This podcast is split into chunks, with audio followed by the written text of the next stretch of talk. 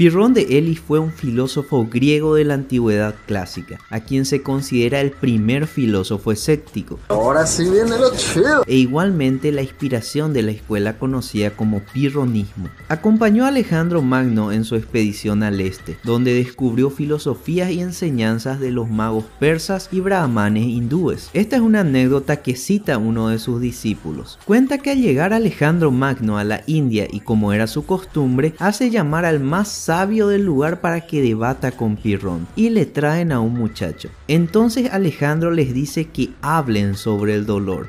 Así que Ah, veremos qué sucede. Estoy un poco nervioso. Pirrón se pone a hablar largamente y cuando le toca al sabio hindú, este se echa una especie de líquido y se prende fuego, mientras que grita, esto es el dolor dejando en estado de shock a Pirrón y sin palabras durante mucho tiempo. Y si quieres pasar de esta anécdota a una alegoría, te recomiendo este video.